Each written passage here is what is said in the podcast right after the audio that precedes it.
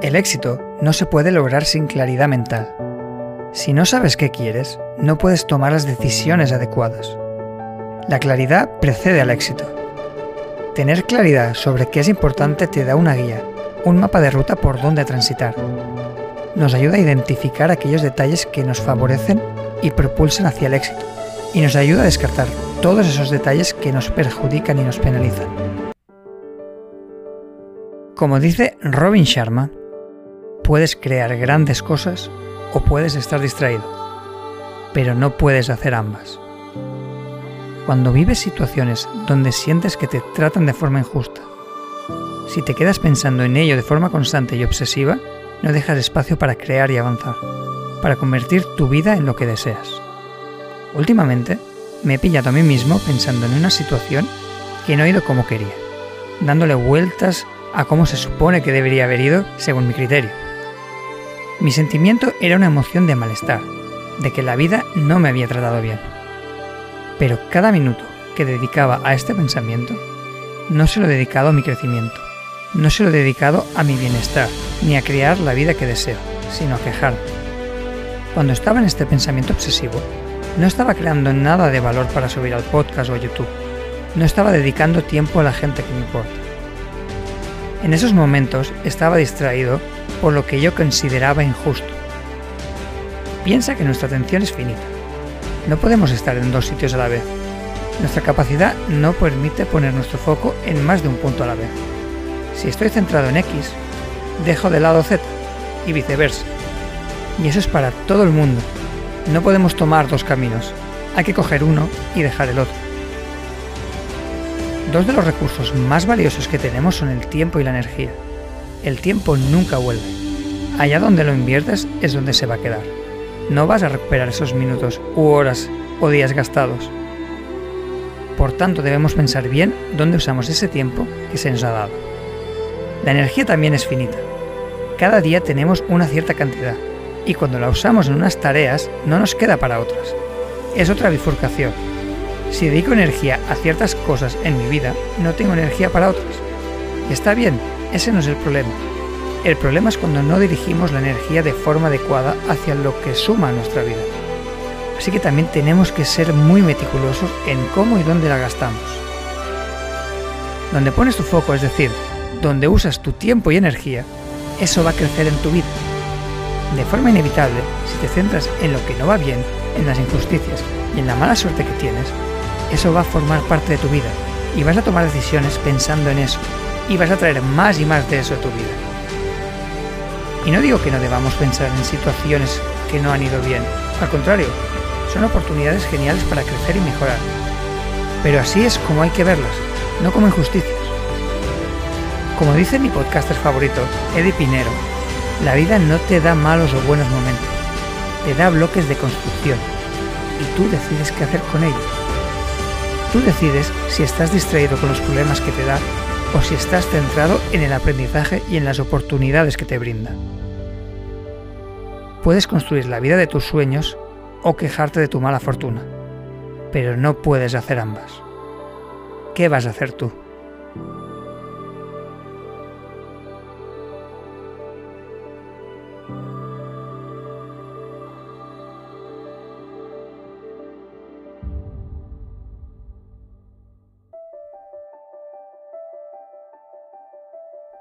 ¿Por qué quiero enfrentarme de nuevo al caos, me preguntas? ¿Por qué quiero volver a sentir la incomodidad y el malestar? ¿Por qué me voy a volver a exponer a situaciones en las que probablemente aún no tengo las habilidades necesarias para resolverlas? ¿Me preguntas por qué quiero volver a vivir momentos complicados cuando puedo quedarme en la seguridad y la tranquilidad de mi día a día?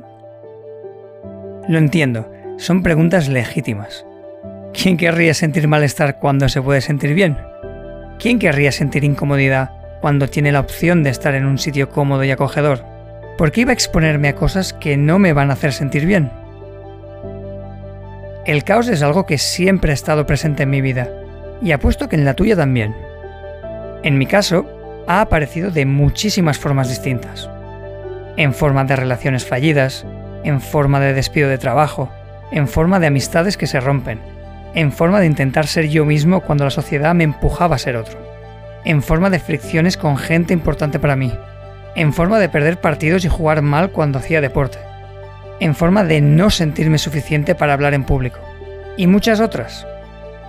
Todas estas situaciones me han provocado estrés, en mayor o menor grado. Todas estas situaciones han sido demandantes para mí.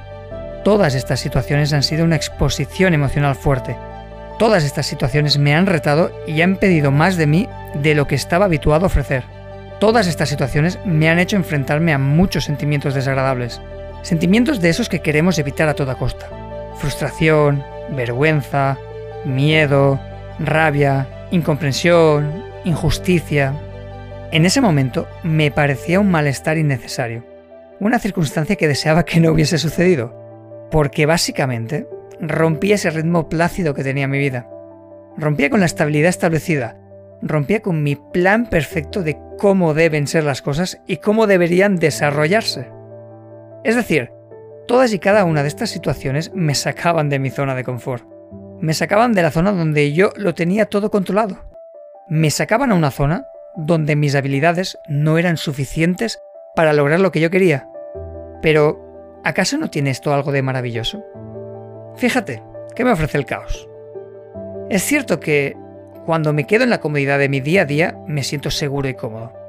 Pero ahí no puedo crecer, estoy estancado. Cualquier situación que puedas resolver sin tener que ir un poco más allá de tus habilidades es una situación que te va a mantener quieto. Y esto sería ideal si viviésemos una vida libre de problemas donde, con nuestra capacidad actual, fuera suficiente para sobrellevarlo todo. Pero la vida no es así y nadie se libra de estos retos. La comodidad me lleva a estar siempre en el mismo sitio. Y vivir no es estar cada día de tu vida en el mismo cubículo, con unos límites que tú mismo te has impuesto. El caos, en cambio, me ofrece algo muy distinto. Me expone ante situaciones donde mi capacidad aún no es suficiente. Al exponerme ante esta situación, me veo obligado a crecer, me veo obligado a cambiar, me veo obligado a desarrollar las habilidades necesarias para poder resolver esa situación. El caos tiene su lado menos atractivo, el sufrir estas emociones y sentimientos no agradables, pero lo que ganas es muy superior. Es la capacidad para enfrentarte a estos retos, es la capacidad para poder afrontar estas situaciones que antes no eras capaz de superar. Es evolucionar para dejar de ser esa persona que no era capaz de lidiar con esa situación y ser alguien capaz de superar ese obstáculo. Cada vez que me enfrento a una de estas situaciones, estoy desarrollando habilidades para poder cambiar mi vida, para poder cambiar mi realidad. Cuando huyo de ellas en busca del confort, simplemente sufro. Pero si soy capaz de mirarlas de cara, siempre tengo la posibilidad de aprender algo nuevo, siempre puedo crecer. Y cuando crezco y aprendo, soy más capaz de dirigir mi vida hacia donde yo quiero. Si no me hubiesen dejado, no habría tenido que trabajar mi amor propio y autoestima. Si no hubiese perdido partidos importantes, no sabría que tengo la capacidad de gestionar la frustración y seguir adelante. Si no hubiese perdido amigos, seguiría pensando que tengo que hacerlo todo por ellos porque el dolor de perderlos va a ser insufrible. Cada una de estas situaciones me ha dado una lección maravillosa. Cada momento duro que he pasado me ha brindado la capacidad de afrontar la vida como lo hago hoy. No sería quien soy sin estos problemas. Sin el caos, no sería capaz de hacer ni la mitad de cosas de las que soy capaz ahora. Así que si me preguntas, ¿por qué quiero enfrentarme de nuevo al caos? ¿Por qué quiero volver a sentir la incomodidad y el malestar? ¿Por qué me voy a volver a exponer a situaciones en las que probablemente aún no tengo las habilidades necesarias para resolverlas? ¿Por qué quiero volver a vivir momentos complicados cuando puedo quedarme en la seguridad y tranquilidad? Lo hago porque quiero crecer. Lo hago porque aspiro a algo más que resignarme con mi situación actual. Lo hago porque decido usar las circunstancias que me suceden para ser mejor cada día. ¿Por qué quiero el caos en mi vida? Porque quiero vivir mi vida.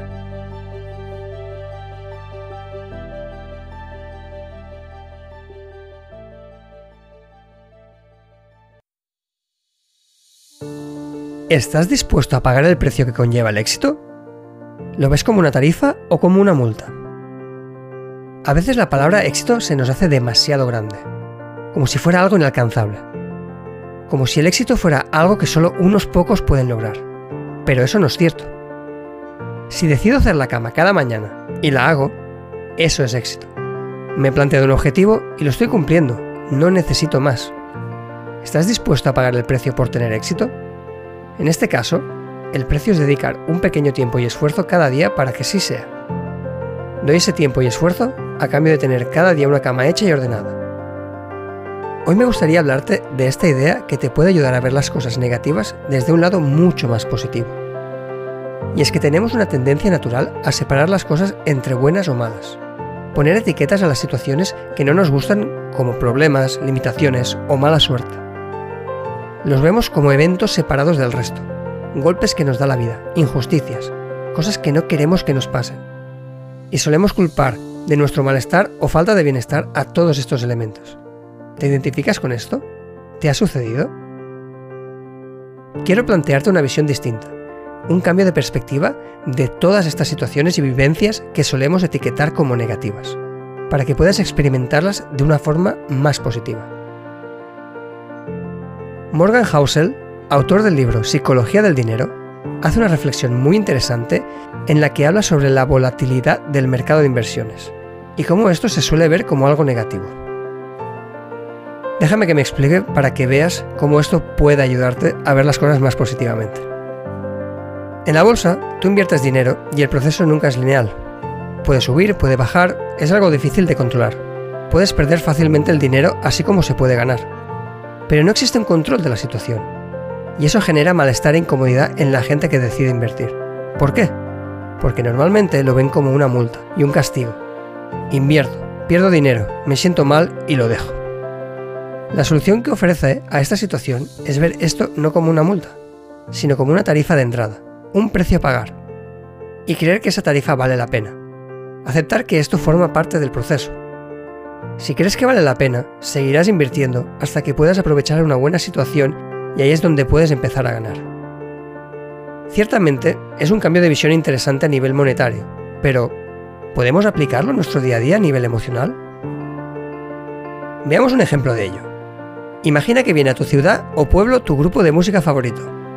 Hace mucho tiempo que quieres oírlos y por fin tienes la oportunidad. Así que compras las entradas. No son baratas, pero no te lo puedes perder. Vas al concierto y lo disfrutas como un niño como una niña. Bien, ¿qué ha pasado aquí? Has intercambiado una cosa por otra, una cantidad de dinero por una experiencia valiosa. Este dinero no lo ves como una multa, no es un castigo, lo ves como una tarifa, un precio de entrada algo que debes dar para poder obtener lo siguiente. Otro buen ejemplo es tener una plataforma tipo Netflix. Pagas una cuota mensual a cambio de poder ver muchos programas, películas o series. No es una multa, es un intercambio. Muy bien, ¿qué pasaría si decidiésemos ver así las emociones? ¿Cómo cambiaría si fuésemos capaces de ver nuestro malestar emocional como una tarifa? Porque no soportamos sentirnos mal, huimos constantemente de cualquier cosa que no nos haga sentir a gusto. Cuando quieres hacer algo que vale la pena, quieres cumplir un objetivo o tomar un camino que sabes que te va a ayudar o va a hacer que crezcas en la vida, no es sencillo. Y no lo es porque siempre hay un precio que pagar. Si quiero despertarme pronto, pues no puedo salir tanto de noche, es el precio a pagar. Quiero hacer ejercicio, tendré agujetas, quizás tendré que superar la pereza de ir al gimnasio. Son elementos que hay que vivir con ellos, es un precio a pagar. Quiero cortar una relación que ya no me aporta, es posible que sienta pena, que sienta soledad, que me cueste llevar adelante el proceso. Cada acción que te lleva algo bueno para ti tiene sus consecuencias. Pero, ¿cómo ves tú esa consecuencia? ¿Es un castigo? ¿Una multa a pagar?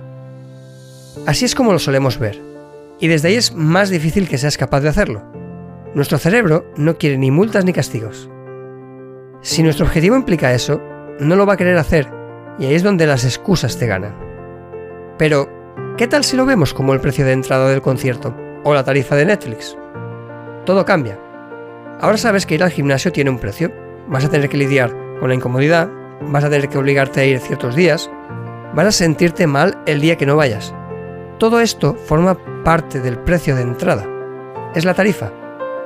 ¿Quieres un cuerpo sano y más trabajado? Paga la tarifa. Las emociones que vas a sentir durante todo el proceso. La idea es que dejes de ver esas partes incómodas y molestas como entes aparte del proceso, como castigos emocionales que vienen a incordiarte. No, forman parte del proceso que tú quieres llevar a cabo, forman parte del acuerdo que has firmado. Es el precio de entrada.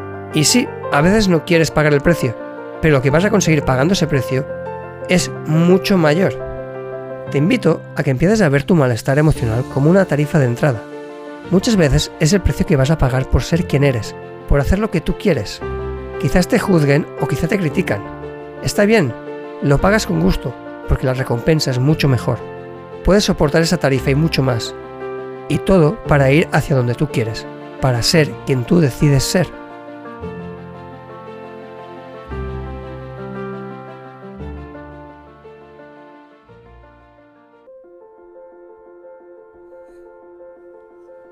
Existe un proverbio africano que me encanta y que me enamoré de él la primera vez que lo leí. La idea que expone es muy poderosa y es la siguiente. Cuando no hay un enemigo interno, los enemigos externos no pueden hacerte daño. Y es que a veces te puedes olvidar que, en el fondo, quien realmente te impide avanzar eres tú, nadie más. No busques culpables fuera, quien te frena son tus propias excusas para no seguir intentándolo. Imagina que has decidido lanzarte por un gran proyecto, empezar una gran empresa, hacer algo que hace tiempo que te habías propuesto. Y, como todo en la vida, o por lo menos todo lo que vale la pena, empiezas a encontrar dificultades y obstáculos. Llamémosles retos que hay que enfrentarse para poder empezar a movernos en la dirección de ese objetivo que queremos obtener. Entonces empieza a sonar esa voz familiar que has oído tantas veces. Esa voz que te dice que no eres capaz. No sé por qué vas a intentarlo siquiera si sabes que no lo vas a lograr. Esa voz que no confía en ti. Esa voz que solo te pone pegas. Puede que en tu caso ya hayas empezado ese camino, ese proyecto.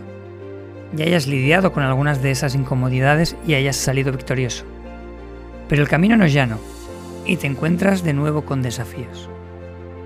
Y esa vocecilla vuelve a estar ahí, presente, para recordarte, una vez más, de esa incompetencia que te acompaña. Te recuerda cómo otros están mejor preparados que tú, cómo de nuevo no eres capaz de avanzar, cómo esta vez sí vas a fracasar. Quizás estás en un momento en el que parece que las cosas se tuercen. Empiezan a venir los inevitables reveses que ofrece la vida, los inevitables reveses que conlleva el intentar obtener algo. Porque el camino no es del punto A al punto B en línea recta. A veces hay que evitar elementos, ir arriba o abajo, a un lado o a otro. En muchas ocasiones hay que ir hacia atrás para luego poder avanzar. Y en ese momento donde las cosas parecen ir mal, es el momento perfecto para que esa vocecilla te recuerde de lo que no eres capaz. Es el momento perfecto para infundir inseguridad y miedo en ti. Es el momento para sembrar dudas en tu mente. Y esa vocecilla sabe dónde atacar. Sabe qué decirte para hacerte frenar. Sabe qué decirte para que dudes lo suficiente como para dejar de intentarlo. Esa vocecilla sabe cuándo hablarte para que te dejes llevar y te sientes en el sofá en vez de hacer aquello que sabes que debes hacer para lograr tus objetivos. Conoce tus puntos débiles, esos que intentas esconder ante todos los demás, y los expone, abriendo tus heridas y recordándote lo dolorosas que son sientes que ese objetivo se hace una montaña, mientras ves a otras personas avanzar y parece que esa voz solo está dentro de ti, creando el caos, sembrando dudas, empujándote a que te apartes del camino para que lo transiten otros mejor preparados. Y en muchas ocasiones esa vocecilla gana. Ha conseguido que mucha gente deje sus sueños. Ha conseguido que mucha gente abandone objetivos y metas que realmente querían lograr. Ha logrado que mucha gente deje de intentar nuevos retos ha frenado el crecimiento de muchas personas. ¿Eres tú una de ellas? ¿Vas a dejar que esa vocecilla guíe tus actos? ¿Vas a permitir que esa voz gobierne tu vida? ¿Eres tú una de esas personas? Quiero que tomes conciencia, en este mismo instante, de si vas a permitir o no que esta vocecilla sea la que decida si vas a abandonar o perseguir aquello que quieres en tu vida. Quiero que pongas tu foco ahora mismo en esta decisión en la que tienes que escoger si eres tú quien va a construir la vida que quiere ¿O va a dejar que esa vocecilla te aparte cada vez que te encuentres desafíos, retos y limitaciones? Porque quien te aleja de tus sueños es esa voz. Quien no permite que logres esos pequeños objetivos que van a hacer tu día a día mucho mejor es esa vocecilla. Sí, encuentras obstáculos, limitaciones y muros que parece que te frenan, pero eso no te quita del camino. Lo que te aleja de aquello que anhelas es esa vocecilla que te dice que ya lo has intentado suficiente y puedes descansar. Que llevas muchos intentos y eso no va a ningún lado. Te dice que no eres capaz de ir más allá porque hasta ahora no lo has logrado. Los obstáculos forman parte del camino. No están ahí para que te salgas de él, sino para que aprendas lo que necesites para seguir caminando. Es tu interior quien decide que ese camino ya no es transitable para ti. Y esa idea tan maravillosa la resume este proverbio africano. Cuando no hay un enemigo interno, los enemigos externos no pueden hacerte daño. Tú puedes ser tu mayor enemigo o tu mayor aliado. Está en tus manos, es tu decisión. Tienes la capacidad de decidir si vas a apoyarte o vas a limitarte. Puedes decidir que esa voz no va a frenarte nunca más. Puedes decidir que esa voz no va a liderar tu vida. Cuando permites que esa vocecilla gane y te dirija, tú eres quien se pone las barreras o quien permite que las barreras se pongan cuando las cosas no van de la manera que supuestamente deberían ir. Porque escuchas esa voz, te la crees y decides parar, dejar de intentarlo, decides no insistir más, decides que ese objetivo ya no es alcanzable para ti. Pero también tienes la otra opción. Puedes decidir que esa vocecilla no va a tomar las riendas en ningún momento. Sabes que esa voz va a estar ahí y te va a venir a increpar de vez en cuando. Pero, ¿por qué deberías hacerle caso? Esa voz no quiere tu bienestar, no quiere que crezcas ni que mejores. Esa voz no quiere que vayas más allá y evoluciones. Esa voz solo quiere sentir seguridad, que te quedes en lo que ya conoces, aunque lo que conozcas sea un desastre. Esa vocecilla no tiene poder si tú no se lo das. Si decides convertirla en un simple espectador, no va a poder hacer nada más que intentar frenarte mientras tú sigues avanzando en pos de tus sueños. En ese momento, ya no hay enemigo interno. El elemento que realmente te limitaba y te frenaba ya no juega su papel. Esa vocecilla ya no es capaz de hacerte daño. Entonces, los enemigos externos ya no pueden hacerte daño tampoco. Puedes encontrar obstáculos y problemas, limitaciones y muros, pero sin ese enemigo interno que te frena, nada de eso puede hacerte daño. Simplemente vas a seguir avanzando, sorteando esos obstáculos creciendo para superar esas limitaciones, convirtiendo los problemas en oportunidades. Si no hay enemigo interno, no hay enemigo externo que pueda hacerte daño.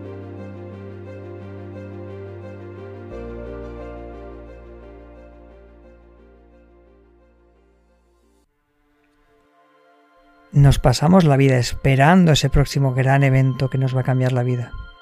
Ese próximo gran evento que nos va a suceder y va a hacer que todo tenga sentido.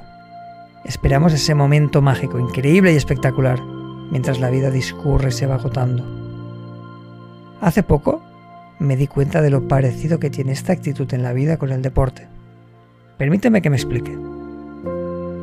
Desde pequeño he practicado mucho deporte. Era el típico niño que, cuando había una pelota en el colegio, dejaba lo que fuera para ir a jugar. El deporte me apasiona y eso me ha llevado a estar en muchos equipos, entrenando y compitiendo. He pasado por muchos deportes distintos, waterpolo, baloncesto, pádel, volei y un largo etcétera más. Es algo que siempre me ha acompañado y, hoy en día, aún tiene un lugar importante en mi vida. Y algo que he notado, con el paso de los años, es cómo nos gusta la idea de hacer la jugada espectacular o definitiva esa jugada que es impresionante con la que siempre soñamos, en la que nos imaginamos haciéndola de forma que todo el mundo que está mirando se queda con la boca abierta. Esa jugada que deja al rival hecho polvo. Esa jugada que todos tus compañeros vienen a felicitarte porque ha sido impresionante. En el fútbol sería meter un golazo por la escuadra, en el baloncesto meter una canasta increíble, en el pádel hacer una dejada que deja a tus rivales congelados, en el vóley hacer un remate poderoso que no deja reaccionar al rival. Personalmente, lo he vivido en cada deporte que he hecho. He soñado y ensoñado con ello constantemente. Marcar la diferencia, dejar a los demás boquiabiertos, hacer algo espectacular. Y a la mayoría de gente que conozco les ha pasado lo mismo. Pero con los años he aprendido algo que de pequeño no era capaz de entender. Hacer la jugada espectacular está bien, es muy satisfactorio y está bien para impresionar a los demás. Pero si quieres ganar, no es suficiente. Y siempre pasa lo mismo, da igual de qué deporte hablemos. Si quieres ser bueno, si quieres competir, si quieres que las cosas salgan bien cuando juegas, esa jugada espectacular nunca es suficiente. Puedes marcar un golazo por la escuadra, que si el rival te marca tres, has perdido. Puedes meter una canasta increíble, pero si el rival mete más, se queda como algo bonito y punto. Puedes rematar muy fuerte en volei, que si tu rival sabe recibir esos remates, vas a perder. Jugar bien, ser bueno en un deporte, implica un montón de pequeños detalles que uno tiene que aprender a hacer y dominar. Y son detalles que no son glamurosos como ese jugador con el que siempre hemos soñado, pero son infinitamente más importantes. Son todas esas pequeñas cositas que dan sentido al juego. Cómo te posicionas, cómo colocar tu cuerpo, la técnica que usas, entenderte con los compañeros, leer el partido, saber los gestos técnicos básicos y un montón más. Cada uno de estos detalles te pone en una mejor posición para lograr tu objetivo. Con cada uno de estos detalles eres mucho más efectivo. Con cada uno de estos detalles es mucho más probable que puedas ganar el partido. Y con cada uno de estos detalles estás mucho más cerca de poder hacer esa jugada que será decisiva e impresionante. Cuando vas sumando todos estos detallitos, estos intangibles, estos invisibles, se produce algo realmente increíble y es que empiezas a fluir y juegas dando tu mejor versión, haciendo todas las cosas necesarias para que el juego vaya en tu favor. Como te decía, nada de glamour, todo muy básico, pero que sin esa base lo demás no puede llegar. No puedes meter el golazo si no sabes cuándo y cómo debes estar situado en el campo. No puedes hacer un gran remate de vóley si no sabes recibir primero el saque del rival no puedes meter un triple para ganar un partido si no has practicado el tiro una y otra vez en un entreno. Y esto es algo que he aprendido tras muchos años de entrenar y practicar deporte. ¿Quieres ser bueno en este deporte? ¿Quieres mejorar? Dedica tiempo a los pequeños detalles. Dedica tiempo a los buenos hábitos. Dedica tiempo a mejorar esos elementos invisibles, que no son espectaculares o increíbles, pero que realmente marcan la diferencia. Y reflexionando con todo esto, me dio por pensar cómo la vida es lo mismo. Imagina que quiero que me aumenten el sueldo, o cerrar una venta muy buena, o quizás que me den un ascenso. Todas esas situaciones son esas jugadas increíbles que estamos tan ansiosos por hacer, esas jugadas que queremos hacer para dejar a los demás boquiabiertos. Encontrar una pareja que cuadre conmigo, con mi manera de hacer y pensar, es ese golazo por la escuadra. Mejorar la comunicación con mi hijo, que está muy rebelde, es ese remate increíble e imparable en el vóley. Son momentos poderosos que pueden cambiar nuestra vida, pero ¿estamos cuidando de los intangibles? ¿Estamos cuidando de los pequeños detalles?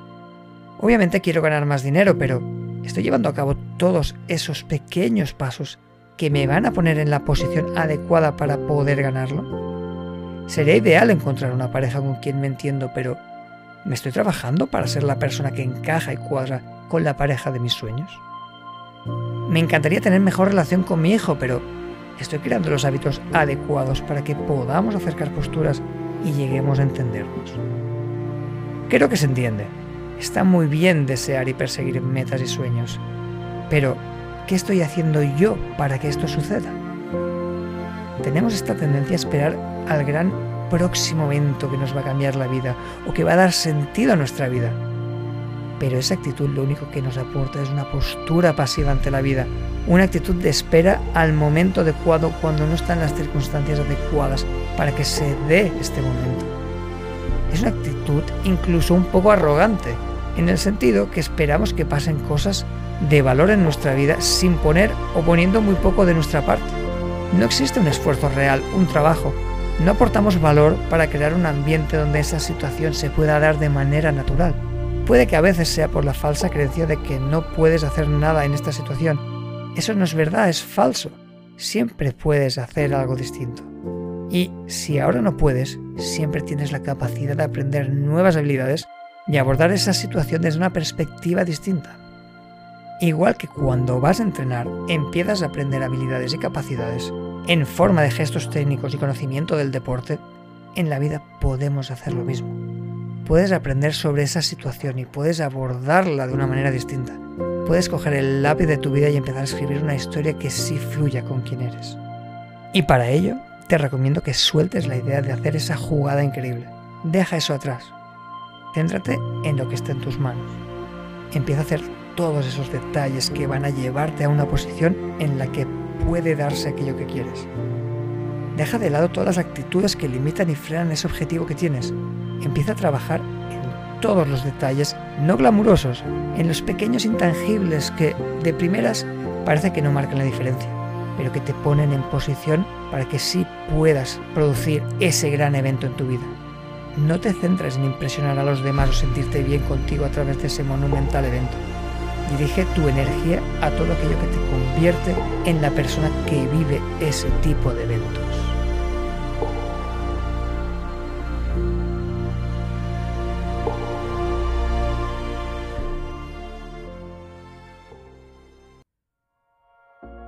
A veces tengo la sensación de que la vida pasa por delante de mí sin poder capturarla. Se me escurre entre las manos como si cogiera agua. Me siento un simple espectador. Y créeme, es una de las peores sensaciones que puedes tener. A fin de cuentas, la vida está hecha para vivirla y poder disfrutarla. Nadie nos garantiza un mañana y, cuando esta vida acabe, tampoco nadie nos puede garantizar otra. De modo que nos encontramos ante una gran oportunidad, algo único, algo milagroso. Pero aún así, a veces parece que no somos capaces de capturar su esencia y se nos va escapando poco a poco. Cuando me encuentro en esta situación, me suele invadir una sensación de falta de poder, es como si hubiese unos muros imaginarios a mi alrededor que me impiden vivir de la forma que quiero vivir.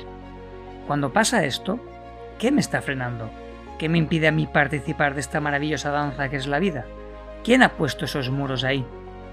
Existe una cita muy famosa que dice, un barco está más seguro en el puerto, pero no fue construido para eso. Simple pero poderoso. Si dejamos el barco en puerto, no existe ningún peligro, no va a tener que enfrentarse a temporales, no va a perderse en ningún momento, no va a tener la posibilidad de colisionar, ni siquiera se va a hundir. Si se queda en el puerto, a mi barco no le va a pasar nada malo. Pero, ¿cuál es el precio a pagar? Si no salgo del puerto con mi barco, no puedo ir a ningún lugar, no podré conocer nuevos destinos, no aprenderé a navegar. Todas las maravillosas posibilidades que me ofrece mi barco se mueren cuando se queda en la orilla. Es cierto que, si no salgo, no me voy a perder y no me voy a enfrentar a tormentas, pero tampoco podré vivir todas las maravillas que ofrece salir a navegar. Sí, cuando salga a navegar me van a suceder cosas, y sí, muchas de ellas no van a ser como yo quiero. Aceptémoslo, la vida no me va a dar un mar en calma en cada trayecto. Pero eso no tiene nada de malo. Un marinero aprende con las tormentas. Solo puedo crecer si me enfrento a esas tormentas. Solo puedo llegar a esos destinos que quiero si estoy dispuesto a enfrentarme al mar y a sus mareas. No puedo crecer si no saco mi metafórico barco al mar. Volviendo a las preguntas que nos habíamos planteado. ¿Qué me está frenando? ¿Qué me impide participar? ¿Quién ha puesto esos muros?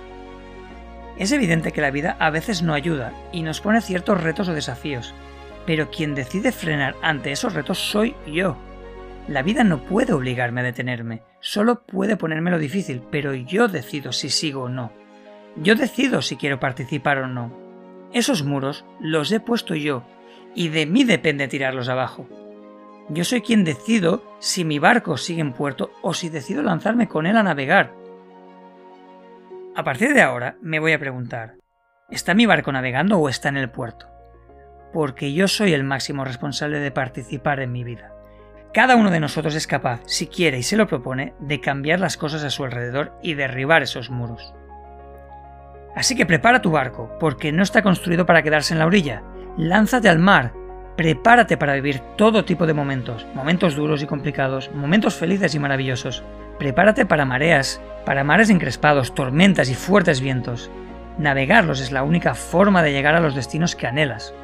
Eres capaz de manejar todo eso, Esa es la forma de vivir la vida. Esa es la forma de capturar su esencia. No te quedes en el puerto preguntándote qué podría haber sido tu vida. Ve y descúbrelo.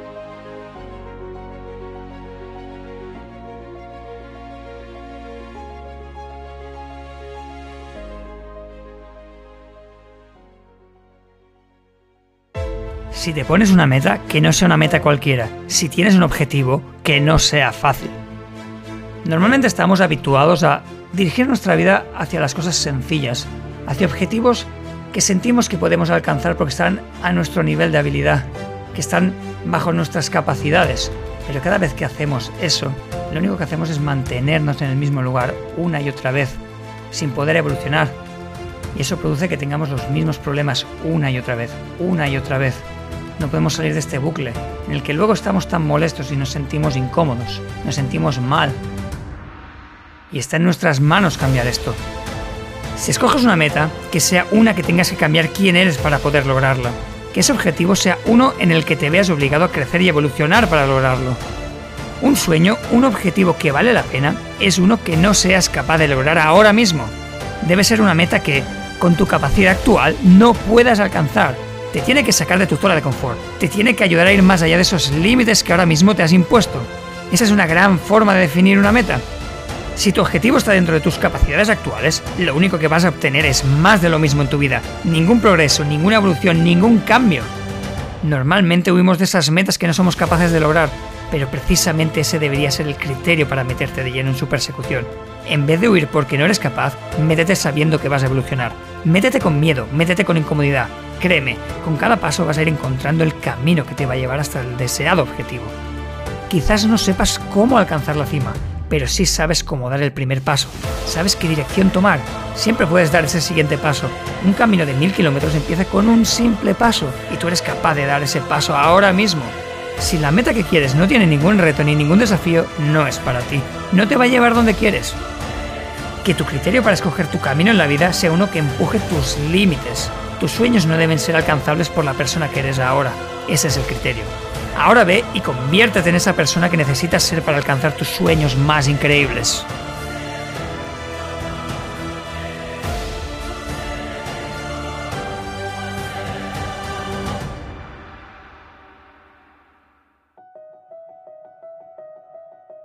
Seguro que has vivido ese momento en el que no te sientes preparado para hacer algo. Puede ser con cualquier cosa, un test o un examen, quizás en tu trabajo te ponen en un nuevo puesto, quizás quieres lanzar un producto al mercado, escribir una canción o un libro. El tema es que aún no te sientes capaz, aún sientes que te falta la habilidad o la capacidad suficiente para ello. Y lo que te acompaña es una emoción, una emoción que te hace sentir que el tema en cuestión te va demasiado grande. No sé tú, pero en mi caso, cuando lo he vivido, solía hacer lo siguiente. Prepararme más, apuntarme a otro curso, leer otro libro, reorganizar el producto que quiero lanzar porque no es suficientemente bueno.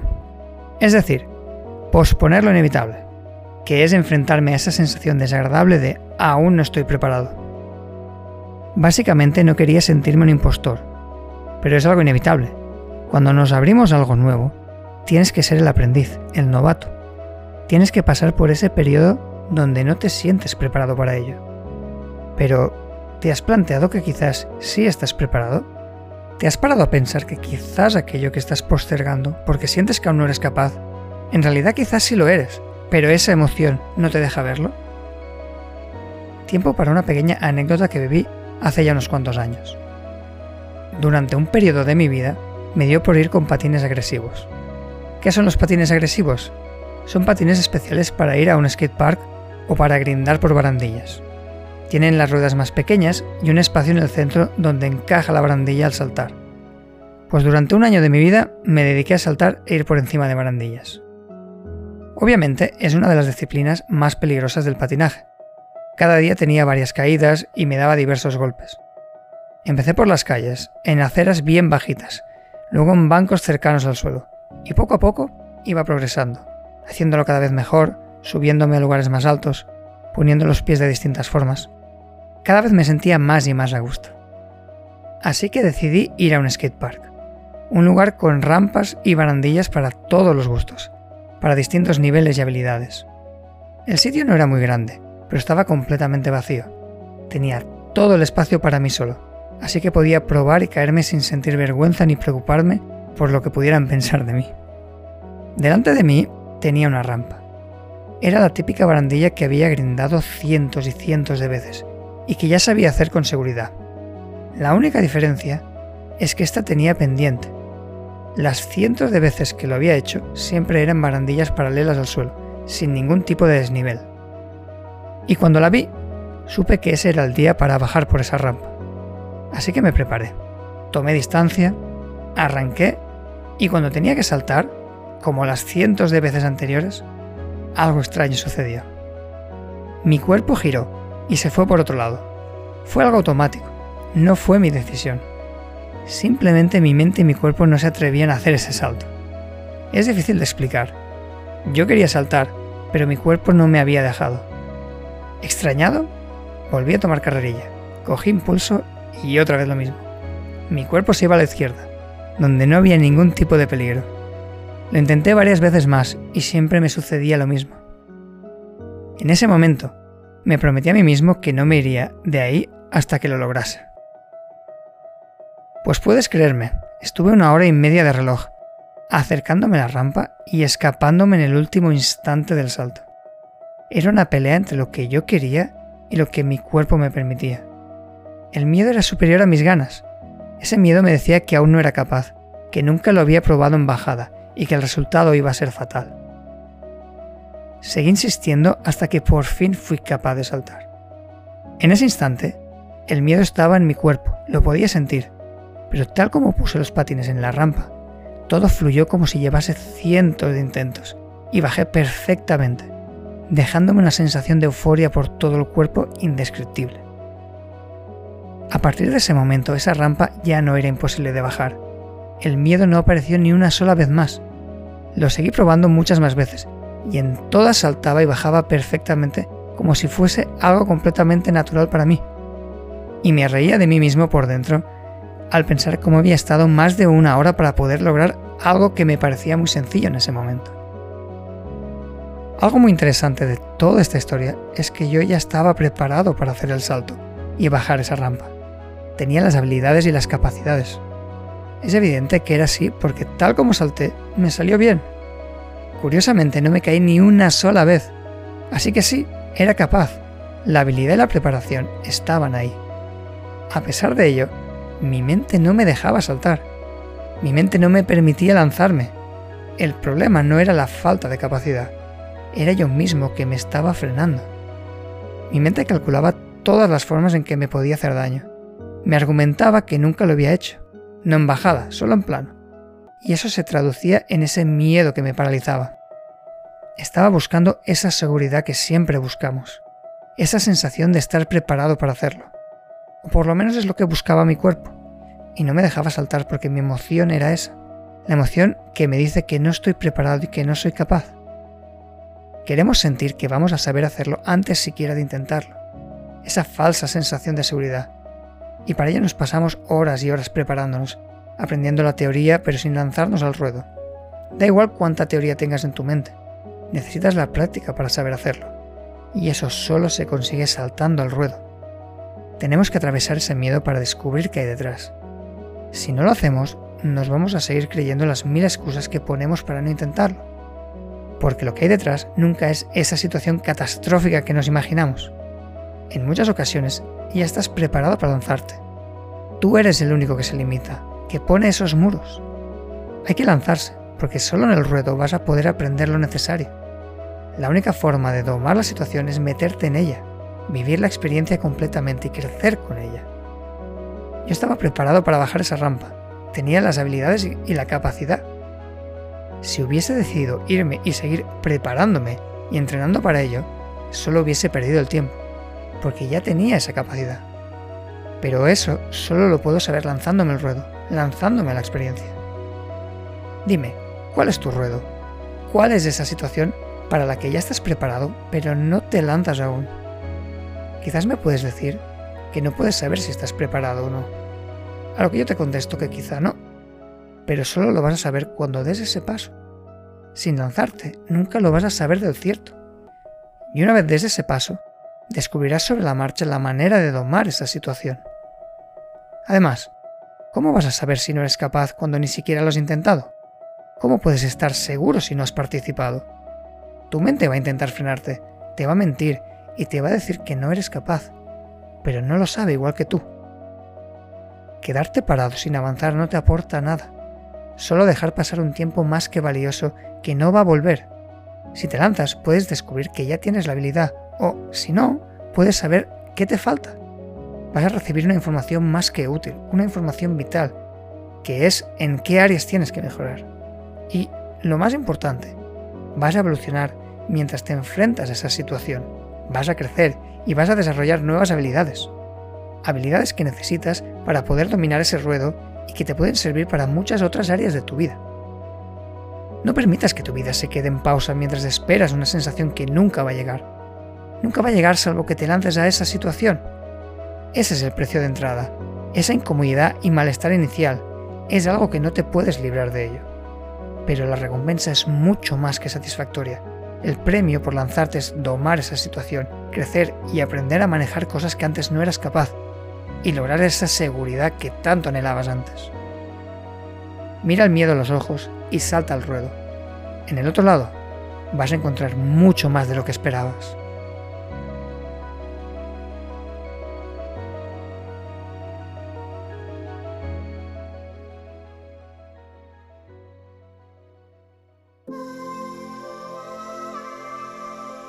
Es muy interesante y muy curioso cómo tenemos los seres humanos esta tendencia a culpabilizar y a responsabilizar a los elementos externos de los problemas que nos suceden en nuestro día a día y en nuestra vida. Deja que te ponga en contexto. El otro día me encontré por YouTube un vídeo del doctor Wayne Dyer. No sé si lo conoces, pero fue un psicólogo y escritor de mucho renombre en el campo de los libros de autoayuda de los cuales tuvo múltiples bestsellers. Personalmente, ya he estado en contacto con sus ideas y me parece alguien realmente transformador e inspirador.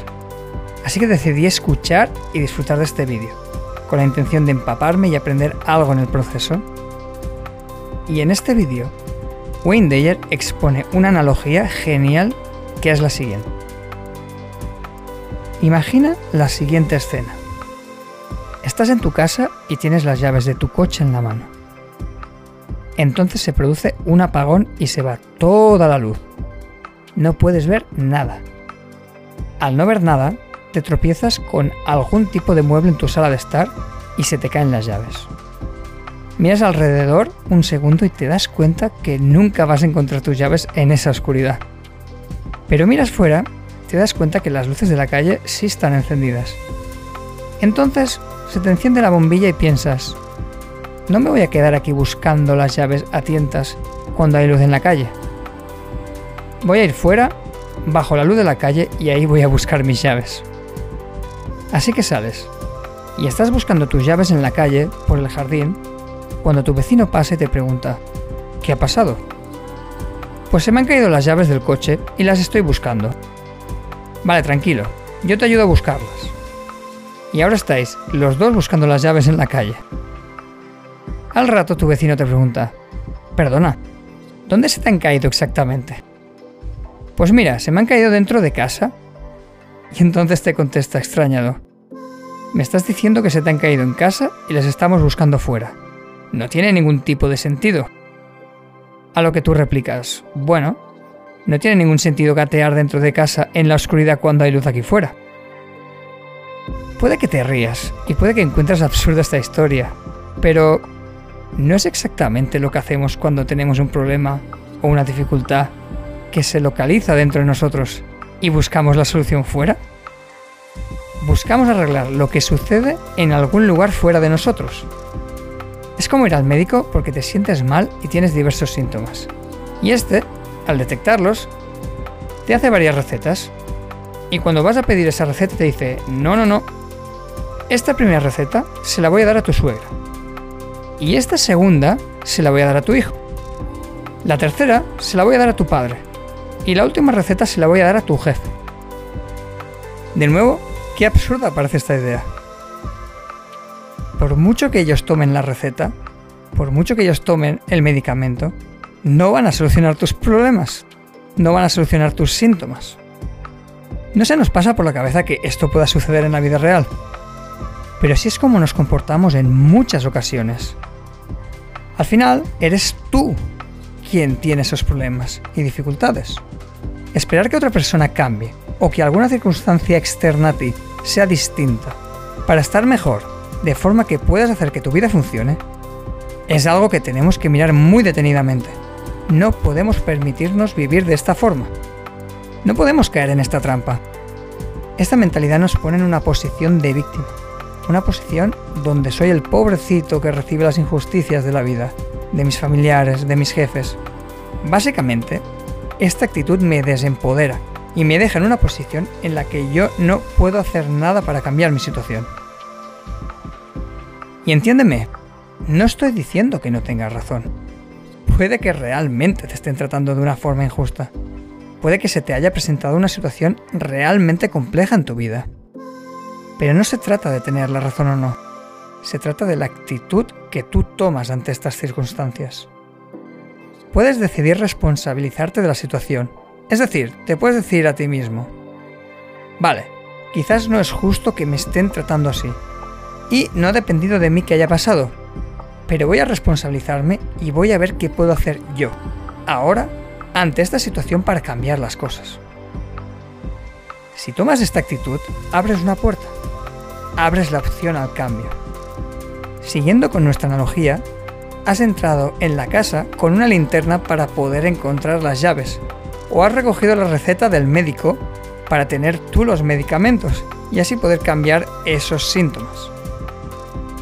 Cuando tomas la responsabilidad por tu vida y tus circunstancias, dejas de ser la víctima para ser el protagonista de tu historia. De golpe te das cuenta que eres capaz de generar cambios, de afectar a las cosas.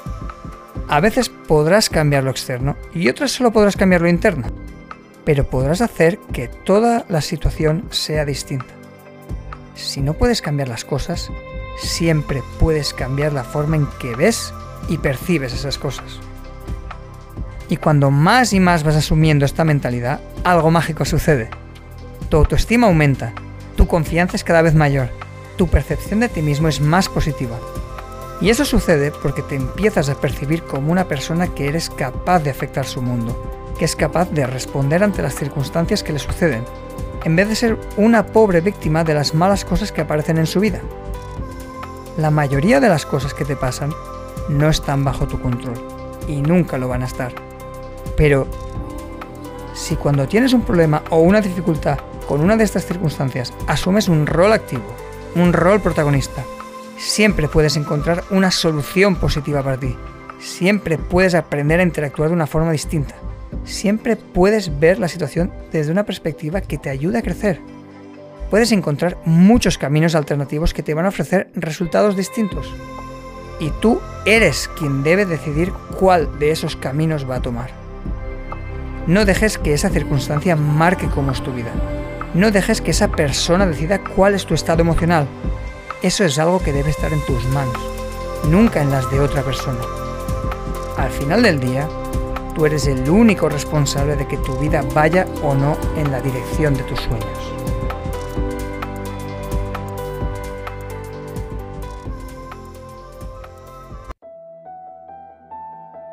Cuando realmente quieres algo, tu mente va a confabular a tu favor para encontrar una manera de que lo logres. Cuando pones ganas para resolver una situación, vas a encontrar alternativas. Cuando ves el mundo como un lugar donde crecer, encuentras un mundo lleno de posibilidades. El otro día estaba haciendo limpieza en el trastero de casa, junto a mi pareja, organizando y aprovechando para poner en orden también el resto de la casa. Era tarde, de noche, pero seguíamos sacando cosas que tirar y generando un espacio más que necesario. Tras un día muy largo y sin haber cenado, mi mente ya me pedía parar y me pedía desconexión, pero aún no había acabado. Todavía quedaba el arduo proceso de tirar todos los trastos de los cuales habíamos decidido prescindir. Y meterlos en bolsas, muchas bolsas. La pereza se había apoderado de mí. Mi mente había ganado la batalla y estaba desconectada. La idea de tener que dar tres o cuatro viajes no me resultaba seductora. De hecho, me parecía un esfuerzo innecesario. Pero es lo que tocaba. Así que, desganado y resignado, me dispuse a iniciar toda la operación. Tras volver de mi primer viaje, observé todo lo que me quedaba por tirar y me dije, dos viajes más mínimo. Estando cansado y con hambre, no era capaz de ver otra solución. En esto que mi pareja me dice, Mario, llévatelo todo. Yo me reí por dentro y le dije, no se puede. Hay varias cajas, bolsas, no hay forma de que pueda llevármelo todo de una vez. A lo que ella me replicó, sí, sí que se puede. Y empezó a buscar la forma de hacerlo. Yo me reí por dentro y pensé, esto va a ser bueno, creyendo que ella iba a perder el tiempo y yo iba a disfrutar de ese espectáculo sin éxito. Pero en cuestión de unos minutos, había encontrado una manera de juntar las cajas con las bolsas para que pudiera llevármelo todo de una tirada, dejándome con cara de tonto. Fue uno de esos momentos maravillosos donde lo que crees que es la realidad se hace añicos. Ahí estaba yo, convencido de que algo no era posible, viendo como en realidad era yo mismo quien no me permitía ver más allá. Entre admiración y sorpresa pensé, si quieres y le pones ganas, puedes encontrar formas de lograr lo que quieres. Ella había decidido que sí, se podía bajar todo a la vez, así que empezó a buscar la forma, intentó diversas cosas sin éxito, hasta que dio con una solución. Si quieres, puedes. En su mente no había duda alguna que se podía encontrar la manera de lograrlo, de forma que insistió hasta que así fue. Ella moldeó su realidad hasta que encajó con lo que ella quería. En cambio yo había decidido que no era posible, y en mi mente no había duda alguna que no se podía hacer. ¿Para qué intentarlo entonces? ¿Para qué gastar la poca energía que me quedaba? Mientras bajaba las escaleras, aún impresionado ante esa habilidad y esas ganas que había presenciado, me cruzó la siguiente idea por la cabeza. ¿Cuántas veces me habrá pasado esto en mi vida? ¿Cuántas oportunidades habré perdido por creer que no era posible? ¿Cuántas veces me habré limitado y yo mismo no me he permitido ir más allá?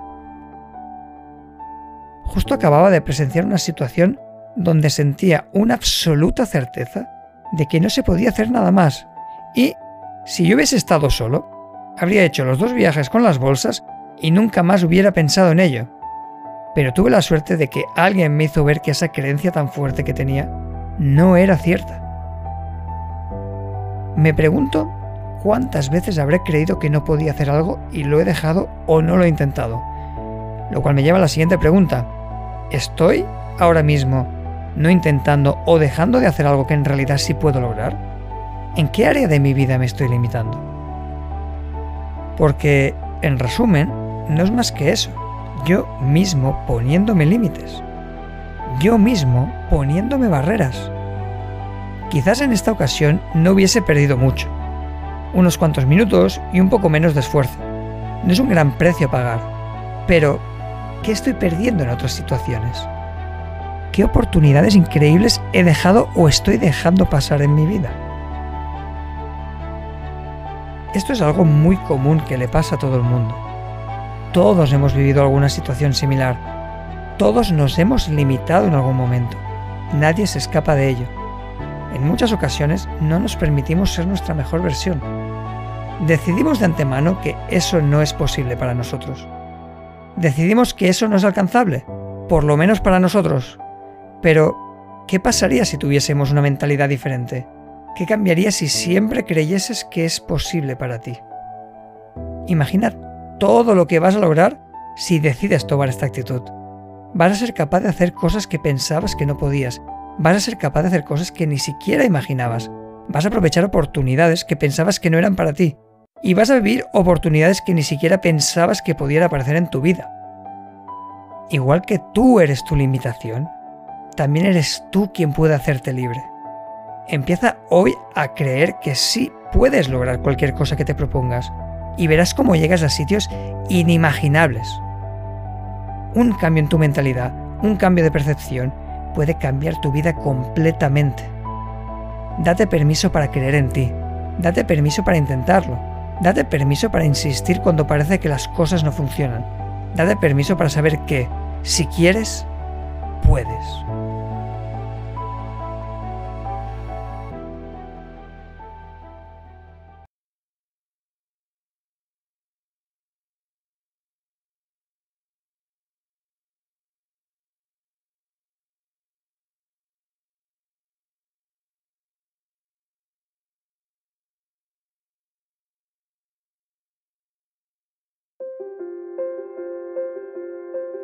El miedo, ese enemigo implacable que está ahí para sabotearte. Ese rival cruel que está siempre preparado para hacerte dudar de tu camino. Ese compañero de viaje que siempre está preparado para recordarte de qué no eres capaz. Ese proveedor de malestar y sensaciones desagradables. ¿Es justa esta percepción tan negativa que tenemos del miedo? Algo que he vivido en mis propias carnes y lo he visto una y otra vez con mis clientes, es lo siguiente. Las ganas de hacer desaparecer el miedo de nuestra vida. Qué fácil sería la vida si no tuviese miedo. Haría tantas cosas. Básicamente, queremos extirpar el miedo de nuestras vidas. No queremos que forme parte de nuestra experiencia. Y buscamos formas y formas de que así sea. Huir y evitarlo con experiencias placenteras. Evitar las situaciones que nos produce ese terror buscar algún programa de crecimiento personal para no volver a sentir esa sensación tan terrible. Pero, ¿acaso es esto posible? Pues me sabe mal decirte que el miedo nunca se va a ir. El miedo no desaparece. El miedo no se puede quitar como una prenda rota. Pero eso no significa que no puedas hacer nada. Todo lo contrario. Desde aquí es donde se puede empezar a trabajar. Porque si no tienes claro con qué cartas se juega, no puedes ganar y el miedo forma parte del juego.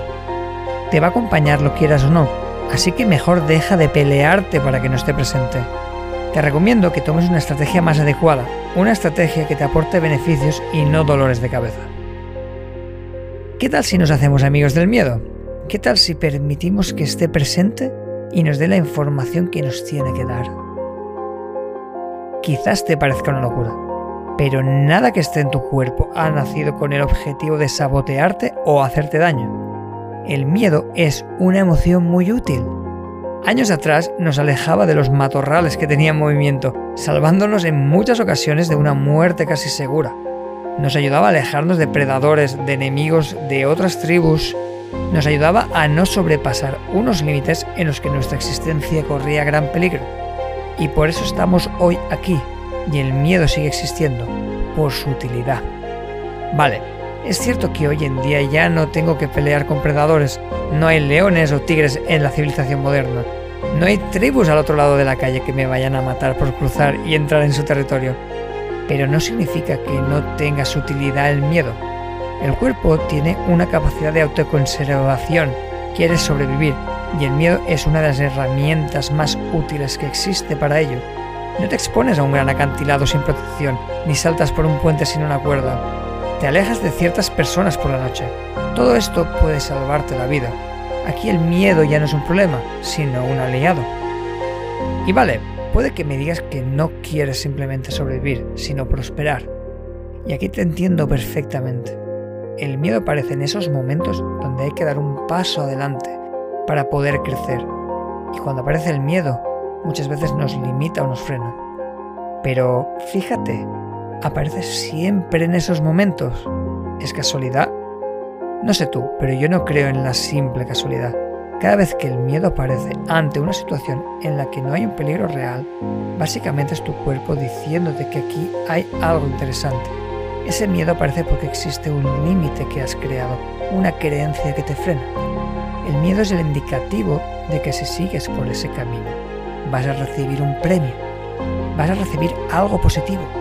El miedo, aunque desagradable, no es más que un mensajero que te dice en qué punto sueles flaquear, para que puedas dirigir tu atención a esos puntos e ir más allá. Y una vez superas ese límite, vuelve a aparecer de nuevo. ¿Dónde? En el siguiente límite que te has impuesto. El miedo es un aliado porque me indica dónde está el progreso real en mi vida cuando algo no me da ningún tipo de miedo ni me genera nada, es porque está bajo mi control y hacer eso no me va a aportar nada, me va a aportar un nulo crecimiento. Pero si noto ese nerviosismo en el estómago, si empiezo a sudar o a sentir una incomodidad, amigo, aquí hay algo de valor. Gracias miedo por indicarme por dónde debo ir. Gracias por ponerme una resistencia que me hace más fuerte y que hace mucho más satisfactoria la consecución del objetivo. Gracias por ayudarme a ver mis límites y poder enfrentarme a ellos. Gracias por avisarme cuando no tengo claro dónde poner el foco. Gracias por ser un faro en mi vida.